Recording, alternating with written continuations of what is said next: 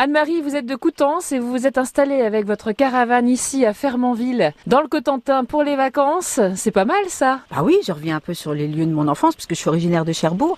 Donc euh, je connaissais un peu le coin, j'ai de la famille sur Cherbourg et bon, c'est une région qui est vraiment très très chère à mon cœur. Pas besoin de faire des milliers de kilomètres pour se sentir en vacances. Exactement, parce que même à Coutances, qui est quand même pas si loin, effectivement, mais venir à Fermanville, c'est un autre univers, c'est un autre regard sur euh, la mer, c'est un autre regard aussi sur euh, sur les plages, sur les sapins sur les palmiers. C'est autre chose. Et là, j'attends euh, que le temps se lève pour aller euh, euh, faire une grande balade du côté de Fermanville, entre Fermanville et Carneville.